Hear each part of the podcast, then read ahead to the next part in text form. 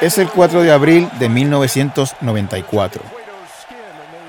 En el Sky Dome de Toronto, Canadá, los Blue Jays se enfrentan a los Medias Blancas de Chicago en el partido inaugural de aquella temporada. Labatt Blue Jays baseball on TSN. Tonight, the White Sox and the Blue Jays live from Skydome. En la parte baja de la segunda entrada, con dos outs, nadie en base, viene a consumir su turno un joven aguadillano.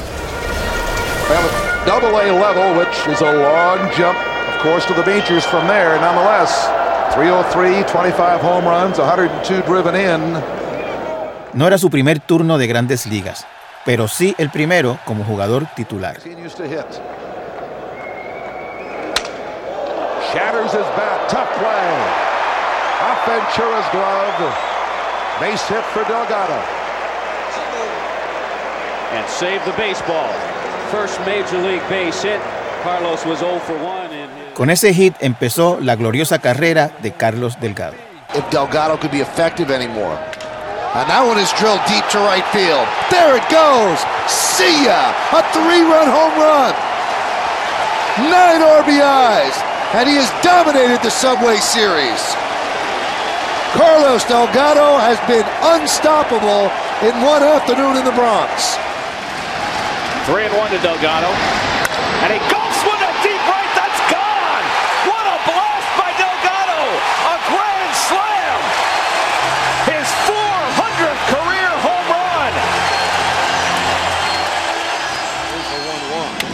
Delgado lifts it in the air to left center field, pretty deep. Edmonds going back at the wall. It is gone. A three-run homer for Carlos Delgado into the picnic seats, well beyond the 396 mark in left center field, and the Mets have a three to nothing lead.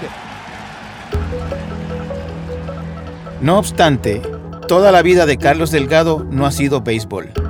Tras una exitosa carrera de 17 años, terminó abruptamente por una seria lesión en la cadera, Delgado se dedicó de lleno al activismo a través de la Fundación Extrabases y el Instituto Nueva Escuela, a cuya junta de directores pertenece.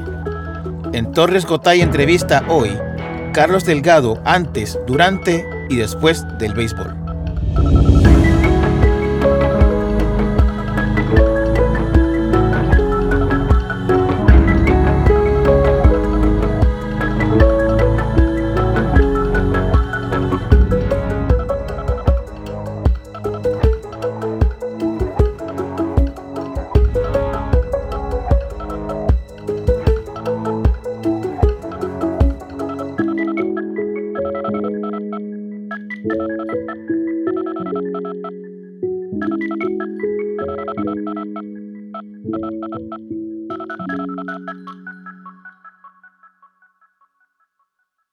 Carlos Delgado, bienvenido a mi podcast. Eh, agradecido y encantado y honrado de que haya aceptado la invitación de. Gracias por la invitación, Benjamín. Es un placer para mí estar aquí con, contigo. Este, soy fanático eh, tuyo, sigo tu trabajo y estoy honrado con esta oportunidad de compartir contigo. Gracias, Carlos. El, el- el placer y el honor es mío.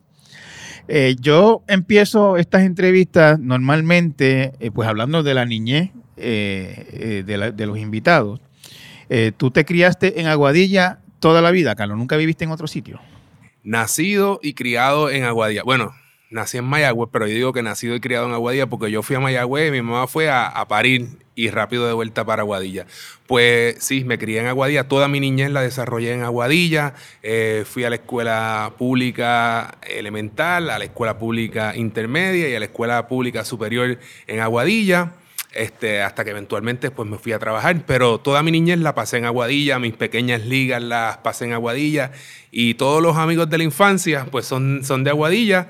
Mis padres viven en Aguadilla todavía, mi hermana mayor, mi hermano menor y nosotros tenemos casa en Aguadilla, o sea que todavía eh, frecuento Aguadilla bastante. Carlos, eh, ¿a, a qué edad tú empezaste a jugar pelota?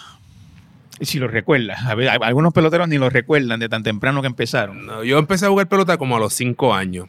Este, siempre, siempre tengo este recuerdo de, de unos maones y una tichel con, con, las letras pegadas con plancha. Ese fue mi, mi, primer uniforme de los Bravos.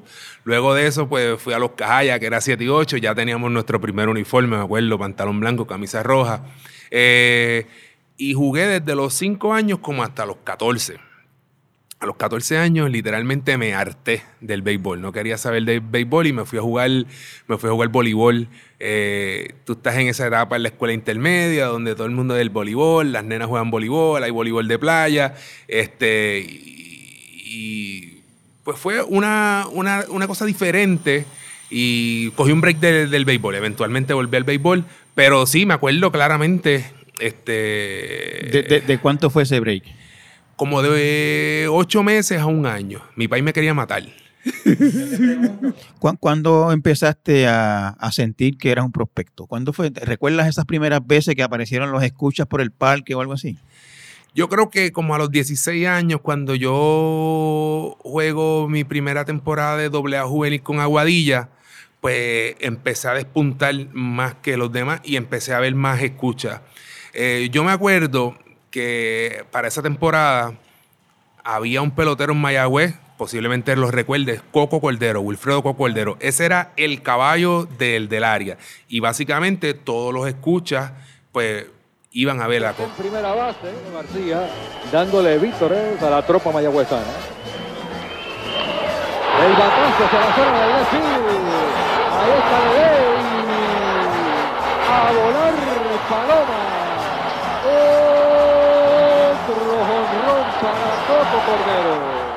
Pero en, algún momento nosotros jugábamos contra el equipo donde estaba eh, Coco Cordero. Entonces esa fue como que la primera vez que tú estás expuesto a, mira, hay scouts en las gradas. Entonces pues después de eso viene decir, ah, pues hoy hay cinco scouts en las gradas, hoy hay dos scouts en las gradas, hoy hay diez scouts en las gradas.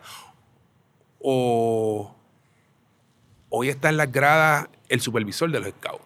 Entonces, ahora uno lo, entiende, pero en ese momento uno lo dice por, por repetir, porque tú no sabes exactamente qué hace el supervisor de scout, tú no sabes quién es el bueno y quién es el malo.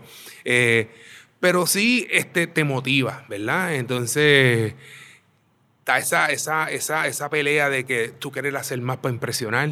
Claro, a los 17 años tú no lo sabes, tú quieres comerte el, comerte el terreno. Ahora tú les recomiendas a los muchachos jóvenes, no importa quién esté en las gradas, tú tratas de hacer lo que tú sabes hacer, no tratas de hacer más de la cuenta, controla tus emociones y cosas así.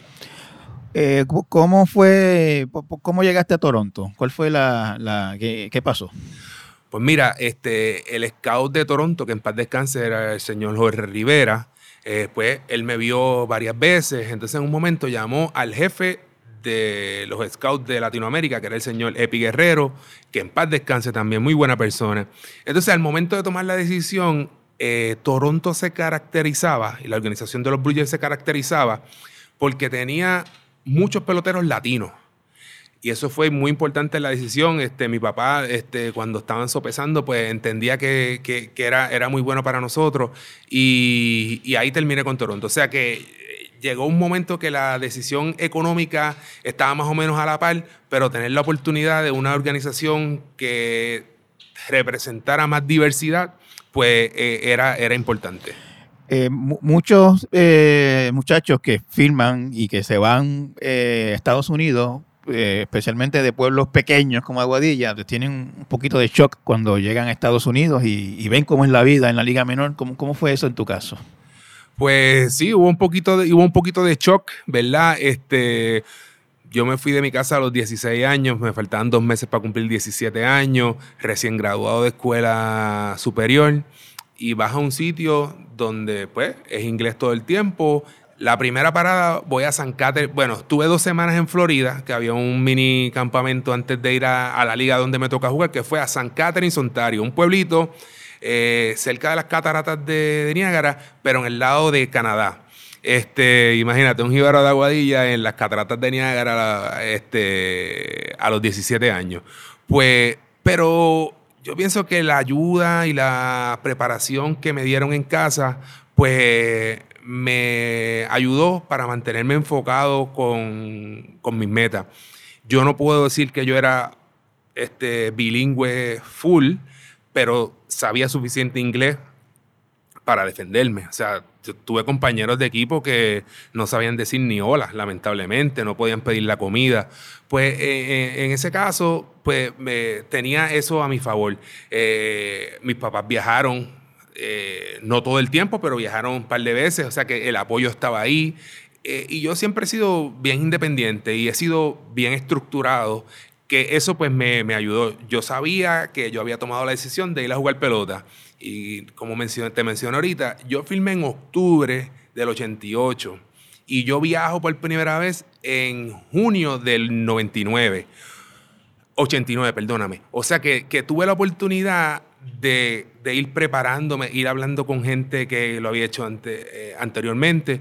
Pues eso me sirvió de, de apoyo. Pero sí, sigue siendo un shock. Tú llegas, entonces hay 25 tipos igual que tú, de todas las partes del mundo, que están persiguiendo su sueño, que en ese momento tú dices, yo quiero llegar a grandes ligas, pero no tienes la más mínima idea de cuál es el proceso. O sea, tú sabes que hay unas ligas menores y hasta clase A, y hasta doble A, y hasta triple A, pero no es que tú, sabes, nadie te dijo, oye, negro, son ocho horas en la guagua hoy para jugar al otro día. No, nadie te dijo, este, cuando se acabe el juego, coman en, un truck stop. Este, cuando se acabe el juego, este, hay que bañarse los 25 en un bañito que tiene tres duchas y no, no hay agua caliente. son cosas que ahora pues uno mira para atrás y dice, si me toca hacerlo otra vez, yo no sé cómo lo voy a lograr. Pero uno aprecia el proceso y uno aprecia ese, e, e, ese, ese camino. ¿Hubo en algún momento eh, dudas, Carlos, de haber hecho lo correcto, a lo mejor me, estoy mejor en Aguadilla, me voy a estudiar A, la UPR de Aguadilla o algo por el estilo. nunca, nunca, nunca, nunca, Este, hubo momentos que fueron duros, pero siempre fue interesante, siempre fue retante, este, y como te mencioné, yo soy persona de, de meta, o sea, yo me trazo una meta y digo, hay que lograrlo. O no lo logro, pero con el esfuerzo mayor. No fue, lo dejé a mitad. O sea, yo trato de, completar todo lo, que empiezo. Claro, para mi ventaja, después del segundo año en pelota profesional, pues empecé a despuntar. Es más fácil este, tú mantenerte motivado cuando estás bateando 300 y eres de los prospectos del equipo que cuando estás en la banqueta bateando 240.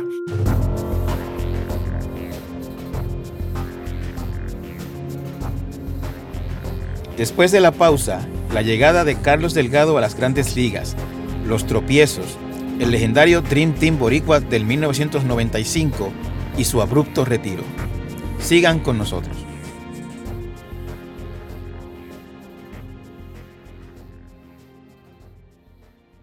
Infórmate con hechos y análisis todo el año. Únete a la comunidad de El Nuevo Día. Visita suscripciones.elnuevodía.com. Delgado drives the ball. Back it goes. What do you think about that? A three-run homer by Carlos Delgado and the Blue Jays win. En el 94 fue el año en que me estás contando que hiciste el equipo y en el primer mes mataste la liga. Eh, creo que fueron nueve honrones en muy pocos juegos. Sí. Eh, cuéntame ese raid, y porque sabemos después lo que pasó con ese raid, pero cuéntame e, esos primeros meses, esos primeros, esas primeras semanas matando la liga. Pues mira, es interesante porque la historia empieza en sprint training, ¿verdad? Yo voy a sprint training como catcher y, y empiezo y estoy bateando bien como mitad de sprint training, el manager Cito Gaston me dice, mira, nosotros tenemos a Pat Borders, que es el catcher del equipo, este, tiene un contrato eh, de par de millones de pesos. ¿Tú has jugado left field alguna vez? Y yo le dije, yo nunca he jugado left field. Y me dijo, ¿tú prefieres jugar left field en Grandes Ligas o catcher en AAA? Todos sabemos la respuesta. Opening day, yo estoy jugando left field. Me acuerdo que yo creo que nunca había trabajado tanto en sprint training. Todos los días trabajo extra en el left field. Jugué todos los innings de todos los juegos que faltaron el, de, el resto de sprint training. Entonces, cuando tú llegas a Toronto, ya sabes que va a estar en el, en el line-up inicial, yo digo que hay algo mágico de sprint training, ¿verdad? Por ese día yo veía la grama se veía más verde que nunca. La grama, obviamente, artificial en, en, Toronto. Los uniformes se ven más blancos que nunca. Entonces, pues está esa emoción de que tú vas a llegar, este, que llegas, como que llegaste porque la otra vez llegaste, pero estabas en la banqueta. Pues mi primer turno, Jack McDowell. Double A level, which is a long jump, of course, to the majors from there. Nonetheless, 303, 25 home runs, 102 driven in. Potential's there, and at this level, he continues to hit. Shatters his bat. Tough play. Off Ventura's glove. Base hit for Delgado. And save the baseball. First major league base hit. Carlos was 0 for 1 in his brief time with the Jays last September. 30 years down the road, that'll be a line drive to left center. but we know it was a shattered, broken bat, infield base hit. He'll take it. Gonna say, lucky he can take the baseball as a souvenir. El primer turno, hit. Se me rompió el bate, un- un- un- una rolita entre por encima de segunda, pasó hit. Entonces en ese, el, el último turno de mi primer honrón en las grandes ligas. Full count to Carlos Delgado. He hammers it way, way up. Goodbye. What a shot by Delgado. 6-2 Jays.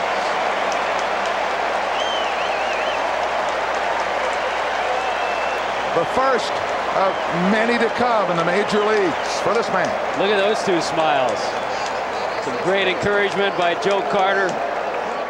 Mi papá estaba en las gradas. Las gradas estaban repletas porque nosotros venimos de ganar la Serie Mundial y la euforia de los Do- do- fanáticos. Dos veces corrida. 92 y 93, exacto. O sea que fue una experiencia excelente. También tuve la oportunidad de ir con uno de mis buenos compañeros que se llamaba Alex González. También hizo el equipo de Sprint Training. Jugamos juntos en el 91, en el 92, en el 93 y llegamos juntos a Grandes Ligas en el 94. O sea que, que de verdad fueron buenas experiencias. Eh, Sí, pero me, me refiero a que en ese primer mes o ese primer mes y medio mataste la liga y parecía que, que ibas a ser el MVP y después hubo uno, unos sí, percances. Pues mira, este... que cu- cu- cu- cuando tú estabas en medio de ese raid dando honrones como loco, este, Tú piensas que nunca se va a acabar. Y tú piensas que tú nunca vas a hacerte un out. Y tú piensas que a todo lo que tú le haces swing, le vas a dar, ¿verdad? Ese es el- lo, lo primero que le pasa por la cabeza a uno. Pues uno sí ha experimentado momentos de, que te ha ido bien. Pero yo pienso que lo que lo, de lo que yo pequé fue que expandí mucho la zona. O sea que yo estaba bateando, los pitchers pues hicieron sus ajustes y yo no pude ajustar eh, con ellos. Yo pienso que ese fue, el, ahora mirando para atrás, el error más grande que yo hice porque pensaba que le podía dar a, a todo y seguía expandiendo la zona. Luego de eso pues viene la duda. Ah, pero no le estoy dando a la que le estaba dando antes. Ah, me están tirando esto. Ah, pues voy a buscar esto y me olvidé de lo otro. Este, pues ese proceso, eh, cuando tú eres más chamaquito, te da más trabajo tú detenerte, pensar y volver a tu fortaleza, ¿verdad? Mientras lo haces de otra manera, pues el, proble- el problema se pone más grande, porque estás pregando con 50 cosas diferentes y te olvidas de lo más básico, que es hacerle swing a los strikes y estar rey para batear. Este, ahí estaba pensando, ah, ¿qué me van a tirar ahora? Ah, me están pichando así. cu- cu- cuando empezó a, a bajar el promedio y a escasear los honrones, eh, ¿cómo te sentías? ¿Que, que, que estabas nervioso? ¿Estaba Bueno, uno se, obviamente uno se pone un poco, te, te pones un poco triste, te pone un poco, un poco down, ¿verdad? Porque tú quieres hacerlo bien, este, llega un momento que, que hay dudas, ¿verdad? Dice, "Ya, se me olvidó batear. Este. y me, me- eventual- me queda grande la liga? ¿no te- me- no pues te- sí, pero, pero también yo me rehusaba a pensar eso. y Estoy haciendo algo mal porque pues ya lo hiciste. O sea, no es que lo hayas hecho consistentemente, pero lo puedes hacer. Este, y yo sabía que estaba haciendo algo mal. Lo que, lo que no sabía era cómo corregirlo en ese, en ese momento. O sea, ahora es fácil Y decirlo. cuando te dice el que te diga, si es el dirigente o el que sea, vas para la liga El vez. dirigente, el dirigente. También me acuerdo claramente, me llama Ciro Gastón a la oficina, me dice, este, necesitamos que, pienso que es momento de que tú hagas unos ajustes, que vayas a trabajar un poco más y, y así. Y al otro día hay otro que te espera en la oficina, te da el, pa- el pasaje, vas para Triple A mañana. Este, y básicamente así fue, ¿Te fuiste con qué sensación, Carlos? ¿Te fuiste con ganas de volver. Con ganas de volver a Grandes Ligas. Con ganas de volver, definitivamente con ganas de volver. Yo sabía que, que, no me estaba yendo bien, o sea, sabía que estaba súper struggling, pero me fui, yo llegué a AAA y entonces es un shock. El parque de AAA ahora es nuevo, pero cuando yo fui, el MacArthur Stadium, yo creo que lo inauguraron en el 1900. O sea que aquel parque estaba destrozado versus la belleza del Skydome en su momento en Toronto. Y yo dije, no, no, yo quiero ir para Grandes Ligas otra vez. Eh, eh, ese fue el año, me, me corriges, eh, obviamente en el año 94-95 la, la liga invernal aquí se llenó de jugadores de grandes ligas, fue el Dream Team del que vamos a hablar en un momento. Eh, ¿Fue el año que ganaste MVP aquí? Sí, ese fue el año. O sea que yo termino el 94 en AAA, vengo a Puerto Rico. Como tú dices, muchos de los jugadores no terminaron la temporada por la huelga y querían trabajar. Pues una de las mejores experiencias fue la Liga de, de Puerto Rico ese año, de las experiencias más competitivas. Todos los equipos tenían sus caballos de grandes ligas, todos los juegos eran un, eran, eran un reto. O sea que yo digo que en mi carrera me pasaron cosas, me pasaron cosas cool que uno en el momento pues no se da cuenta o no sabe por qué pasaron, pero dije, wow, yo estaba ahí. O sea, en el 94 yo, yo estuve ahí. eh, En el, 94 en el 95 eh, fue la Serie del Caribe aquí y fue el famoso Dream Team. Viene Carlos Delgado con toda la intención de hacer un swing de esos que realmente no dejan duda alguna cuando la bola se produce la- el contacto de la bola con el bat. Carlos ha, ha lucido muy bien contra los lanzadores eh, zurdos este año en la Liga de Puerto Rico. Ahí lo tenemos listo ya contra Moreno. A la primera bola le da duro por todo el jardín central a llevar rápidamente al center. Y la bola. Sí, llevó la cerca por todo el jardín central. Como él lo quería, le va dando la vuelta al cuadro. Se empató el juego, amigo. El Team dando señales de vida desde el inning anterior. Tres carreras por un hombrón de Lomar, una por un hombrón de Carlos Delgado, exactamente por el center field, por encima de Bloodwing. Eso es lo bueno de proteger. Hay borretazo, termina segunda base, la pelota pasa a hit hacia el derecho, anota Lomar. Di- No, detienen en tercera al corredor Rey Sánchez. Una más para Puerto Rico. La ventaja es para los nuestros. Ahora, cuatro carreras por cero. Puerto Rico sigue aumentando en el marcador. Bueno, fíjate, Carlos Delgado es un equipo, es un muchacho que tiene el poder para despedir la bola fuera de los límites del terreno. Sin embargo, él juega con un sentido práctico del juego. Él sabe que colocando la bola por un hueco aquí, entran dos carreras, o al menos. Cuando tú, que todavía no te habías establecido en grandes ligas, eh, te viste en ese equipo rodeado de Igor González, Rubén Sierra, Gar Martínez, etcétera. ¿Cómo fue esa, esa, cómo fue ese momento? ¿Cómo fue esa experiencia? Yo diría que fue como, como un nene en una tienda de juguetes.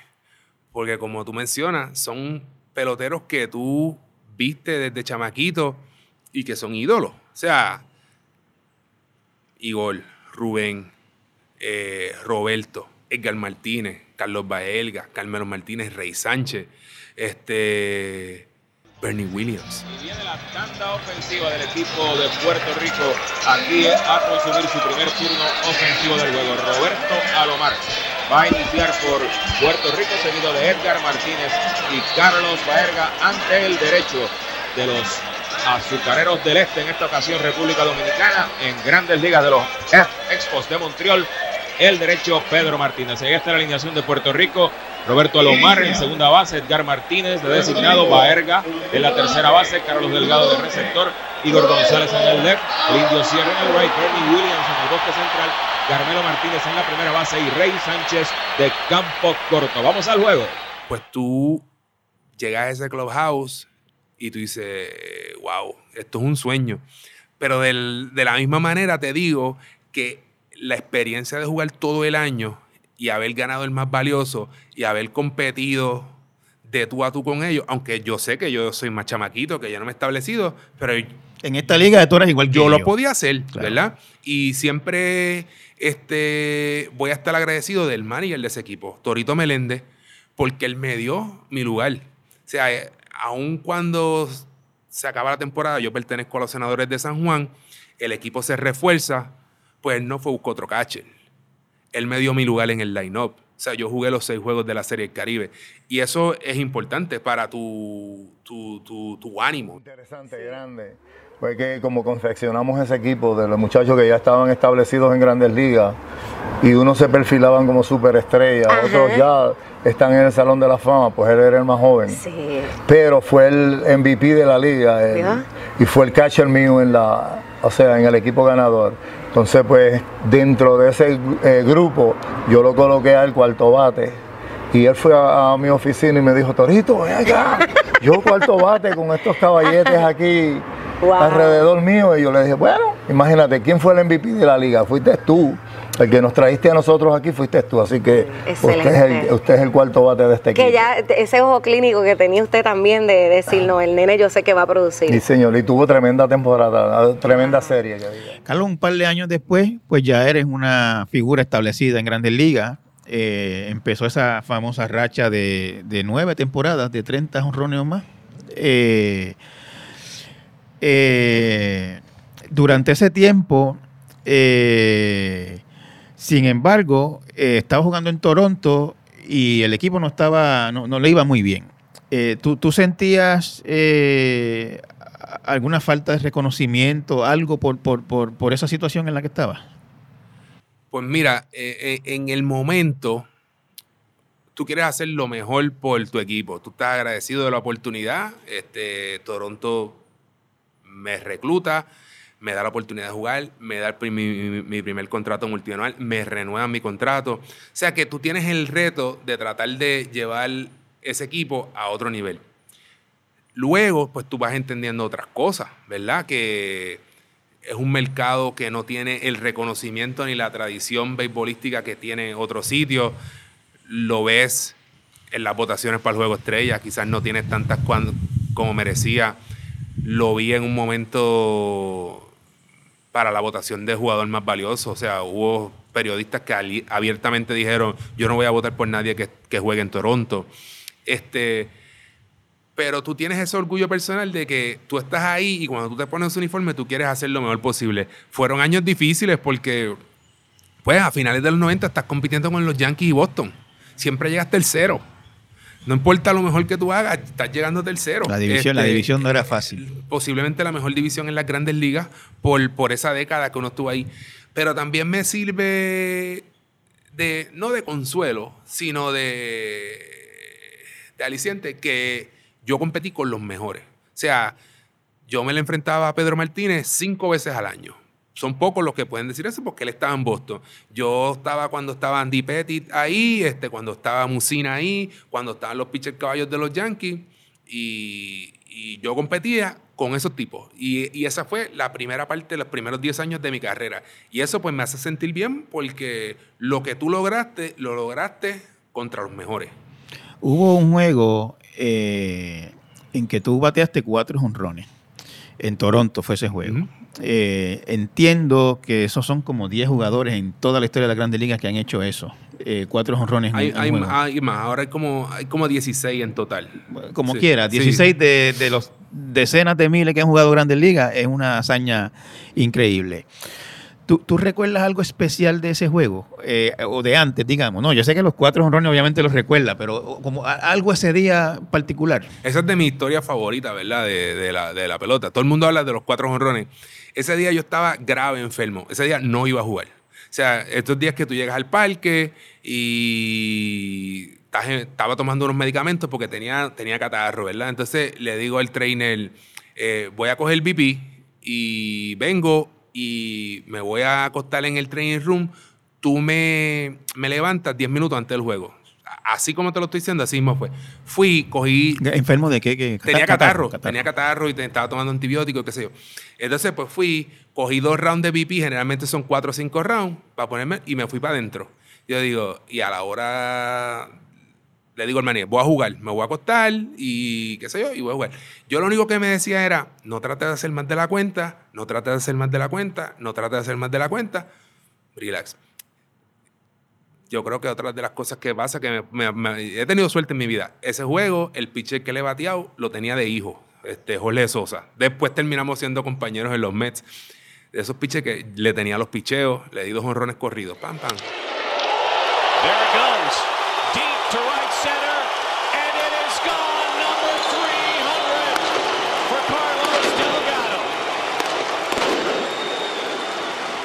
He's faced Jorge Sosa. He's taken him deep. Can he make it three in a row? There's a ball. There's a shot to right field to the wall. And he does.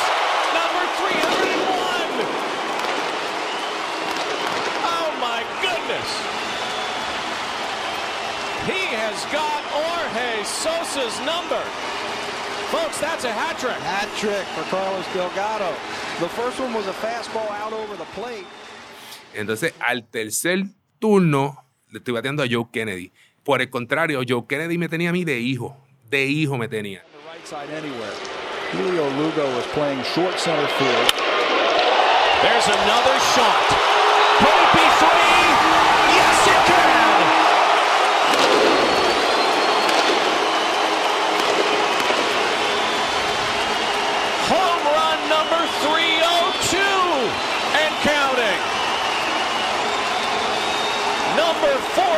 40 on the season.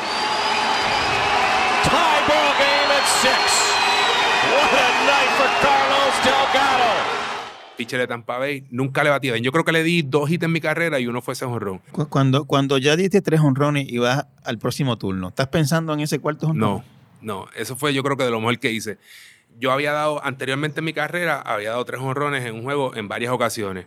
Y históricamente te puedo decir que cuando uno trata de honrones, no te sale, te tensa, este, no, no funciona. En el cuarto turno, yo sé que le voy a batear a Lance Carter, un pitcher que se reconoce porque tiene buen cambio. Y dije, voy a sentarme en un cambio, voy a sentarme en un cambio y no voy a tratar de darle más duro a la bola. Hit hard. No way. Four home runs for Delgado.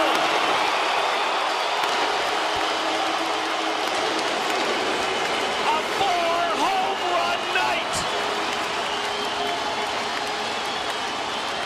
Never before has a Blue Jay done that. Until now. And that might have been the longest out of all of them. Wow. se acabó el juego, entrevista, esto, lo otro, cuatro jorrones, chichia, y en- puse la cabeza en la, en la almohada y al otro día estaba en el parque de 4-0. Fue como que el día más rápido de mi vida. Se acabó uno y empezó al otro día, llegué al parque de 4-0 como si nada.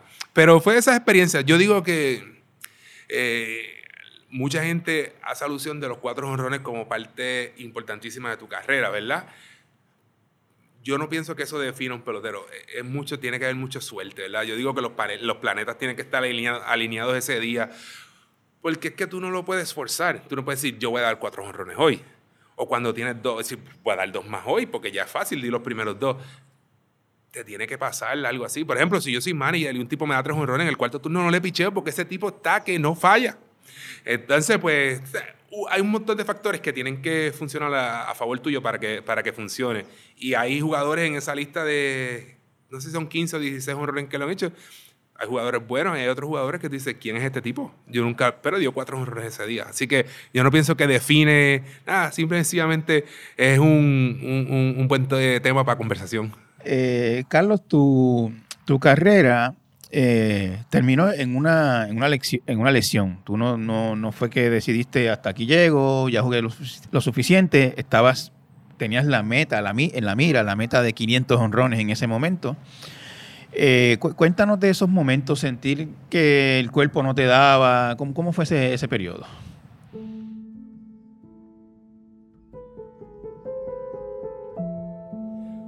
Definitivamente un periodo triste, ¿verdad? El, atleta, sabemos que las lesiones son parte de, eso, porque tú estás poniendo tu, tu cuerpo a hacer unas cosas que la gente normal típicamente no hace.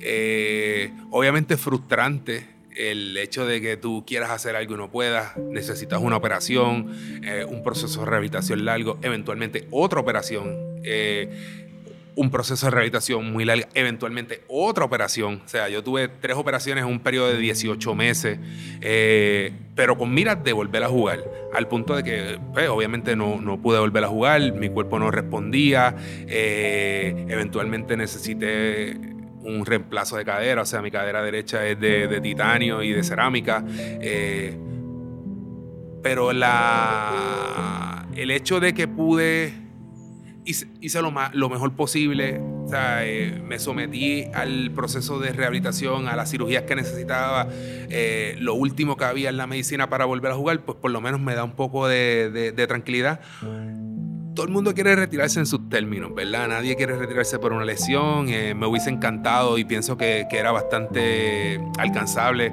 poder dar los 500 honrones.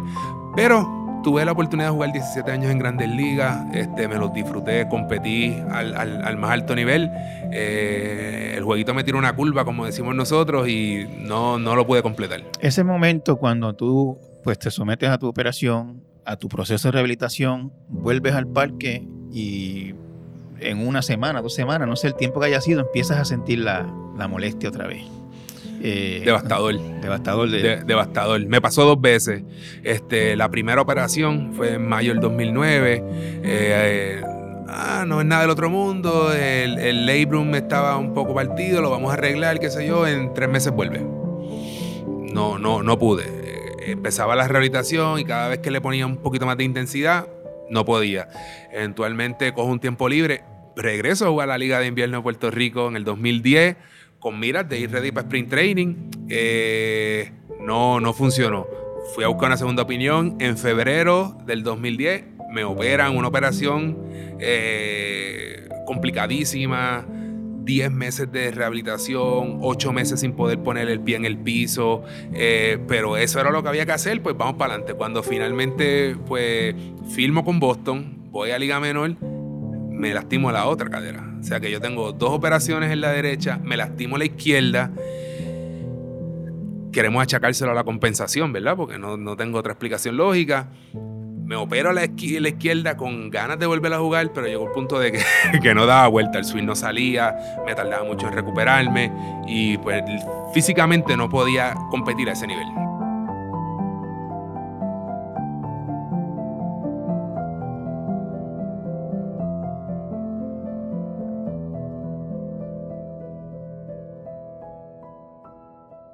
Eh, cuando dijiste ya, no más, eh, e, esa meta de 500 honrones, te, cuánto te dolió? Lo más que, lo, eso es lo, lo, eso es lo, más que, que me duele, ¿verdad? Eh, porque yo sabía que lo podía alcanzar fácil y, y es un número que, que te, te, faltaron 27 honrones. 27, te catapulta como que a otro nivel. Y yo digo que esos 27 honrones no dicen si yo soy mejor o peor, pero sí como que te definen, te ponen en otro lugar. No es lo mismo tú decir, tiene 500 honrones y 1700 carreras empujadas. Eso es Hall of Famer obligado. Yo tengo 1500 y pico carreras empujadas y 400 un año más y soy Hall of Famer. Y sin eso, pues no cogí 5%, que son otros 20 pesos. Lo uso como ejemplo, ¿verdad? Este, porque tú no sales de, yo no salí de mi casa para decir, yo voy a dar 500 re en Grandes Ligas. Porque tú no sabes, tú no sabes si lo vas a lograr, tú no sabes si vas a jugar un año, 5, 10, 15, pero cuando te estás acercando y lo ves ahí, o sea, todos los años promedia 30, 32 honrones y te faltan 27 y estás bien de salud, excepto que una cadera explota, pues, ¿sabes? Da tristeza porque es algo que nunca más vas a volver a hacer. En el caso, tú mencionaste el 5% del Hall of Fame, tú has hablado antes de esto. Eh, se discute constantemente cuando se habla, por ejemplo, se presenta una lista de los, los 10 eh, snobs del Hall of Fame más importantes, pues siempre está Carlos Delgado al tope. Eh, tú tienes la oportunidad eventualmente con el comité de veteranos, ¿correcto? Sí. Eh, después de todo lo que se ha hablado desde, desde que pasó esto, que no obtuviste el 5% necesario para mantenerte en la boleta, lo cual no hay una persona en el mundo que sepa de béisbol o que, que sepa un poco de béisbol que no entienda que no fue una injusticia. Eh, y se habla, continuamente se, discute. Eh, ¿Tienes esperanza que con el comité de, de, veteranos en su momento te va a ir mejor? Yo espero, yo espero que sí. Es algo que no sé cómo exactamente cómo funciona. Yo sé que necesitas X cantidad de votos. No sé exactamente cuándo ellos se, cuándo se reúnen. Creo que ahora se, se pospuso alguna de, de las elecciones que tienen. Yo espero, yo espero que sí. Este, no sé, tú sabes, yo no, yo no puedo dar un hit más. Yo no puedo cabildear, yo no voy a estar cabildeando. Simple y sencillamente yo hice lo mejor que pude. Eh, pero si se da, obviamente lo vamos a celebrar como si hubiese sido elegido del otro, electo de otra manera, sí.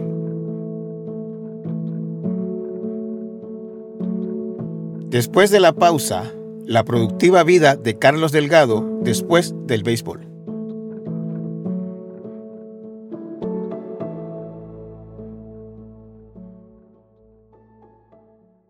Infórmate con hechos y análisis todo el año. Únete a la comunidad de El Nuevo Día. Visita suscripciones.elnuevodía.com. Para nosotros la ayuda que nos da eh, la Fundación Extrabase y, y, el señor Carlos Delgado, pues ha sido de mucho bien, porque nosotros ha sido una obra que lleva poco tiempo funcionando, seis años. Tener fondos no es tan fácil, nosotros tenemos que hacer demasiadas actividades, bohemia, diferentes cosas. Esto es un impulso para ayudarnos a, diferentes cosas que queremos hacer, eh, pago de algunos empleados o, echar hacia adelante la obra.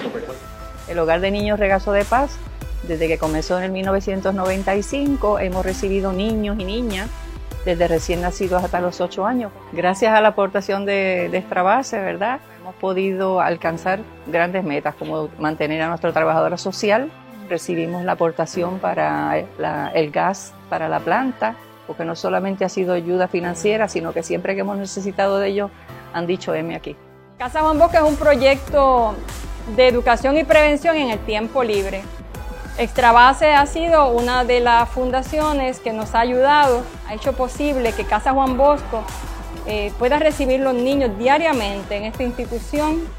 Ellos aquí pueden realizar sus tareas escolares, tener los materiales que necesitan. Tienen también la oportunidad de actividades deportivas, culturales, artísticas.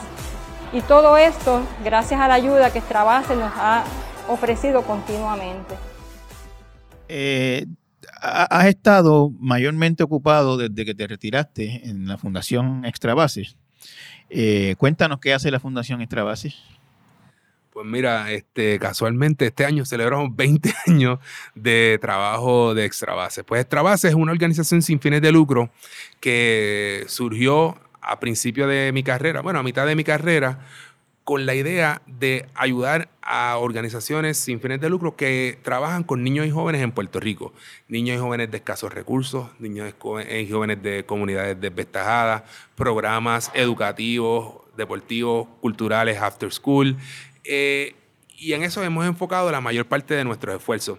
Empezó al punto de que nosotros no teníamos un edificio per se donde recibíamos a los niños. Yo tenía, estaba trabajando, estaba fuera ocho meses y yo entendía que había gente que tenían el expertise y el know-how de, de hacer eso. Pues nos dimos a la tarea de identificar organizaciones que que tenían esa, la misma visión que nosotros teníamos de proveer una mejor calidad de vida a los niños y jóvenes y, ayudarlos. Eh, crear, eh, crear conciencia de las necesidades, tratar de recaudar fondos para, para mejorar, la, impactar la calidad de vida de estos jóvenes. Y, y, eso es lo que hemos hecho por 20 años. Claro, los últimos cuatro años pues ha sido casi casi una locura, luego de María, porque como muchas organizaciones sin fines de lucro, nos hemos convertido todos en una unas organizaciones de, de, de, de asistencia, de direct relief. now coming in from Puerto Rico after taking a direct hit. Hurricane Maria slamming into the island, and as you heard, one official saying the island is destroyed. Maria is the first Category 4 to hit there in nearly a century. 150 mile an hour winds ripping buildings apart, knocking out power everywhere. All of the electricity is out tonight. Definitivamente es un monstruoso huracán el cual ha azotado a la isla del encanto Puerto Rico. Y para que te des una idea, ve tú el oleaje. Con estos vientos sostenidos de 60 millas, el oleaje ha alcanzado de 5 a 10 metros de altura y lo que antes era playa en este sector se ha convertido en mar. La zona central de la isla es una de las más devastadas. Llevar a Villalba Allí solo se puede llegar por aire. La Guardia Nacional sobrevuela la zona de Calley para evaluar los daños. Está fuerte lo que estamos viendo, eh, mucha destrucción. Desde el aire se ven las carreteras colapsadas, puentes en el piso y viviendas completamente destruidas. Fueron momentos muy duros después de María, pero tuvimos la oportunidad de visitar un sinnúmero de comunidades, llevar comida, llevar agua, llevar alimentos, este, llevarle matres, plantas, ayudar en la, en la edificación. Eh, luego en el, en el, terremoto tuvimos la oportunidad de, de, ayudar para llevar casetas de campaña, matres, donamos un montón de carpas para que los niños pudieran ir a, la escuela y vuelve y llega la pandemia, este, también tuvimos unas alianzas súper chéveres para ayudar a los profesionales de salud, para ayudar a gente con, con equipo de protección personal. Y el, yo digo que la ruta de Extra Base ha sido muy, muy bonita, muy, muy solidaria, porque nos hemos enfocado en ayudar definitivamente al más necesitado. Aquí hay muchas organizaciones haciendo un trabajo excelente, eh, pero cuando lo establecimos, yo tenía como meta, como Aguadillano al fin, que hablábamos ahorita de, de pueblos pequeños, a veces mucha de la ayuda se concentra en el área metropolitana. No es que no es necesaria, pero Puerto Rico es más que San Juan. Y entonces, pues, muchos de los esfuerzos es en, en pueblos más pequeños, en organizaciones más pequeñas, que, que hacen un buen trabajo todos los días para, para, mejorar la calidad de vida de estos jóvenes. Cuéntame de esa experiencia eh, cuando el huracán María. Eh, ¿qué, qué, qué, fue lo que, ¿Qué fue lo que pasó en el huracán María que te hizo este, como que un poquito cambiar la naturaleza de la, de la fundación?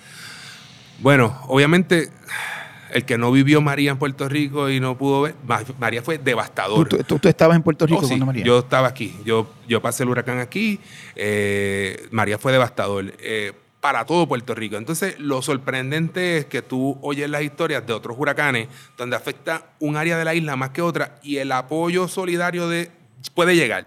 Pero por un momento no había teléfono, no había cómo llegar. Eh, para que la ayuda llegara tenía que venir de, de, otros sitios. Pues entonces tratamos de enfocar los esfuerzos en poder adquirir los efectos necesarios para llevar la, a diferentes comunidades.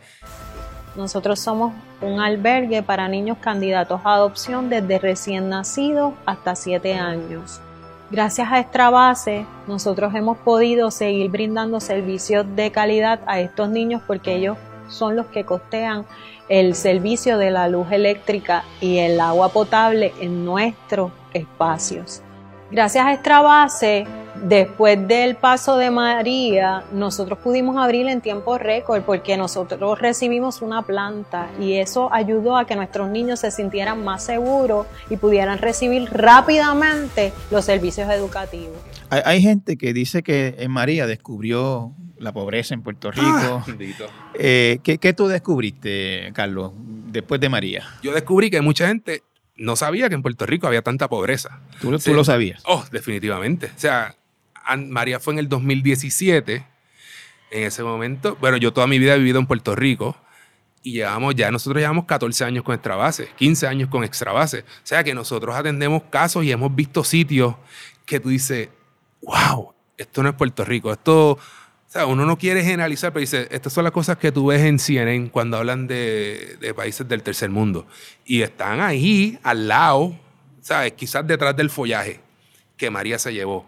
Este, y por eso, pues, son las cosas que me motivan a, a, trabajar para extra bases, a hacer el compromiso que tenemos, a meterle las horas que le meto, porque en verdad me lo disfruto y, y, y más que nada es una manera de agradecimiento. Yo digo que uno piensa que uno está donando, pero uno es el que recibe. Recibe bendiciones, recibe experiencias, recibe solidaridad, tú sabes. Yo el otro día me encontré con un muchacho de barrio Barranca, sector qué sé yo qué, en Barranquita. Fuimos allá a.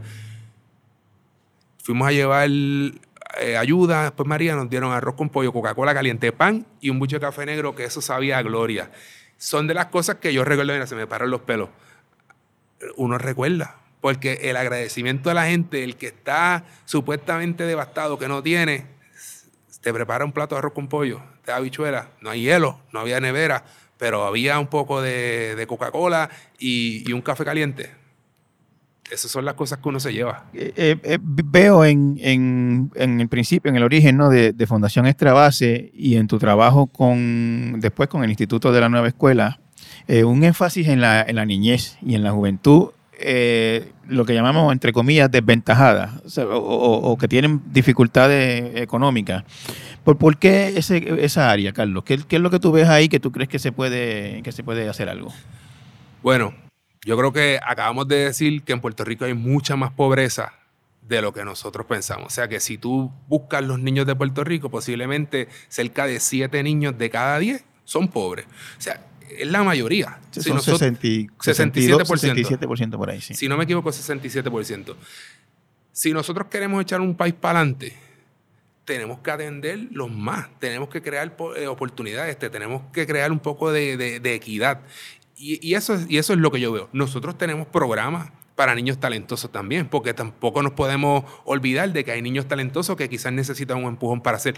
Pero pienso que hay que crear esta cultura de que todos podemos. Hay que crear esta cultura de no marginalizar al que, al menos tiene o al que viene de la barriada o el que viene del caserío. Tú sabes, el que venga donde mí dice, mira, yo soy de caserío, pero soy humilde. No, no, caballo. O tú eres humilde o tú eres de caserío, ¿verdad? Pero no, no, no va una cosa atada de la otra. Tú eres humilde, no importa donde tú seas, o tú eres bueno, no importa donde seas, porque hay gente buena en los caseríos y hay gente buena en las urbanizaciones. Hay gente mala en los caseríos y hay gente mala en las urbanizaciones. Y hay unos estigmas que, que decimos a veces inconscientemente. Yo pienso que tenemos que darle la oportunidad a todo el mundo. Y yo pienso que es importante que la gente piense que lo puede lograr. Esa es parte principal de, la batalla. En el momento que tú piensas, yo no puedo o yo no creo que voy a poder porque yo soy de aquí, o porque yo soy de allá, o porque mi papá era esto, o porque mi papá no era esto, estamos liquidados. Y entonces, porque para eso, para mí eso es importante. Y veo en la educación, veo en los deportes, veo en las artes oportunidades diferentes, creativas, dinámicas, para desarrollar a, a, nuestra, a nuestra juventud, a, nuestra, a nuestros niños. Y por eso lo, lo apoyo. El, el, Instituto de la Nueva Escuela, es, explícanos lo que es. Pues mira, el Instituto de Nueva Escuela es una organización sin fines de lucro que es la organización que acompaña a las escuelas públicas Montessori de Puerto Rico. En Puerto Rico hay 52 escuelas públicas Montessori. El Instituto de Nueva Escuela certifica a las maestras en la metodología Montessori para que formen parte del Departamento de Educación, a sus maestras y a sus guías y asistentes. O sea que ellos son como que el brazo que apoya al departamento también a través del SAIM, ¿verdad? Para, para darle seguimiento y para que se siga promoviendo el programa Montessori público. O sea, que el que te diga que, ah, mi nene quiere, quisiéramos estudiar la, metodología Montessori, pero eso es para los ricos nada más. ¿O eso es para las escuelas privadas nada más? No, en Puerto Rico hay 52 escuelas públicas Montessori. Pues yo conocía de su trabajo y habíamos aportado, este, más que nada mi carácter personal, al instituto porque entendemos que es una buena, una buena alternativa. A mí me invitan a una actividad que es el cumpleaños número 10 del, del, del INE y ellos presentaron un video, ¿verdad? Y el video tenía estos números que dice 100% de los estudiantes que se gradúan de noveno grado van a, a, escuela superior. 90 y pico por ciento de los estudiantes que se gradúan de escuela superior van a la universidad. 87% terminan, cero deserción escolar, cero incidentes de violencia. Entonces yo le digo a las muchachas y a Ana María, Ana María, nosotros tenemos que difundir esto, esto es importante, o sea, tenemos un problema con deserción escolar. Metodología Montessori lo atiende. Tenemos un problema con bullying en las escuelas. Ellos piensan en crear una, una cultura de paz. Tenemos un problema con aprovechamiento académico, que eso es uno de los tabús cuando te ponen el, los resultados, cómo comparan los estudiantes eh, Montessori en las pruebas meta, pues igual o mejor en muchas de las categorías. Pues ahí me, me, me ¿cómo te digo? Me, me, reclutaron y he estado los últimos dos años tratando pues de, de, de apoyar el, la metodología, apoyar el instituto, tratar de crear conciencia de, de, lo, de lo que se hace y seguimos batallando. Eh, tú, tú, en tus dos en tus dos, en tus dos funciones, o sea, en los dos aspectos que has mencionado aquí, que es el de la fundación más el INE, eh, estás haciendo trabajo o estás involucrándote en trabajo o con organizaciones que hacen eh, cosas que uno pensaría que debería hacerlas el gobierno. El, el, el, el trabajo de montar un operativo de Montessori en las escuelas y adiestrar maestros y, y, difundir la metodología, pues debería ser, o uno pensaría que podría ser una función estatal. Igual en atender la, la situación de la pobreza, de los niños en desventaja, qué sé yo. Eh, en este proceso, Carlos, ¿qué, has aprendido del Estado, de, la institucionalidad o de las instituciones en Puerto Rico? ¿Cómo, cómo, cómo, cómo, cómo ves el país en ese sentido? Pues mira, yo pienso que el gobierno es muy ineficiente, ¿verdad? Y, no, quiero usar, no quiero usarlo en manera de, de, de, criticar porque es fácil criticar. Por eso es que hago lo que hago y apoyo lo que hago. Porque también entiendo que el Estado no puede atender todos los problemas del país. Puede ayudar a gente que lo está haciendo y que lo sabe hacer y que ha tenido buenos resultados. Pues uno, uno aprende lamentablemente se da cuenta de lo lento y burocrático que puede ser el gobierno y también cómo esa falta de eficiencia no ayuda para que se hagan mejores alianzas. Yo pienso que el gobierno puede pecar de ser muy egocéntrico. Yo lo hice. Fue mi proyecto. Si no es así, el del otro no sirve. Entonces, pues hay proyectos que se tardan más de cuatro años. Por eso es que las cosas pues no arrancan. Si el otro partido lo hizo así, yo lo tengo que hacer de otra manera, aunque funcionara, o aunque parte de esto funcionara. Entonces, pues, esa ineficiencia, pues, estanca la cosa. Entonces, hay problemas que hay que atenderlo y mientras más tú te tardes, pues nunca va a llegar resultado. Y hay problemas que van más allá de las elecciones. O sea que si tú estás tratando de poner un palcho aquí para lucir bien para las elecciones, hay problemas que son que se van a tardar una generación, pero hay que atacarlo conscientemente. Y pienso que algunos de los planes que hacen pues no van acorde con las realidades que están pasando o no tienen la vigencia que deben tener, ¿verdad? Porque ah, ah, hicimos este edificio, sí, pero ¿quién lo mantiene? ¿Quiénes son los instructores? ¿Qué vamos a ofrecer en ese, en ese edificio? Son cosas que, que tú pensarías que son más fácil, ¿verdad? Porque tú sabes, tú haces un plan para desarrollar la X comunidad, pero no le das los recursos. Da, hice el edificio, hice un centro comunal, hice una cancha, pero los instructores y los equipos y el mantenimiento. Entonces, pues ahí es que tú vas a tener algún tipo de, de resultados cuando tú provees todas las herramientas. Carlos, eh, ¿ves eh, en este momento, ¿tienes esperanza en Puerto Rico? ¿Ves que la cosa está mejorando? ¿Hubo unos resultados eh, inusuales en las elecciones? En el sentido de que bajó mucho el apoyo de los partidos principales. ¿Cómo, cómo, cómo ves la situación? Yo pienso que nosotros todavía estamos estancados en la pelea chiquita de la política partidista. O sea, que aquí se habla mucha política partidista y muy poca política pública. Este perdemos demasiado mucho tiempo, esfuerzo y dinero en cosas que son demasiado triviales cuando tenemos problemas muy importantes.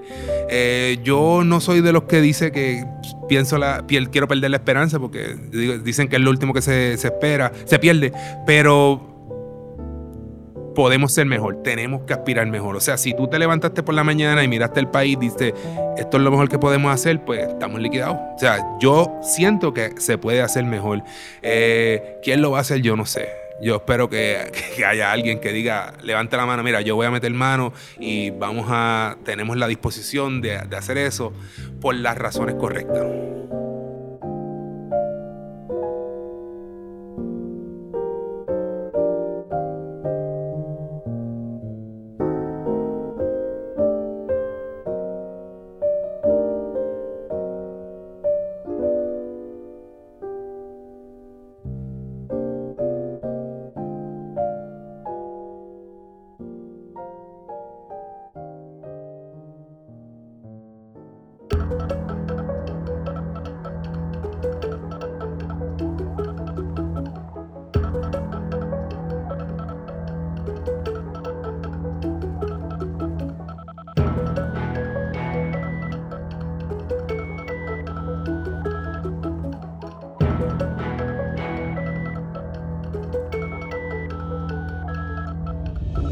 Torres Cotay Entrevista es una producción de GFR Media.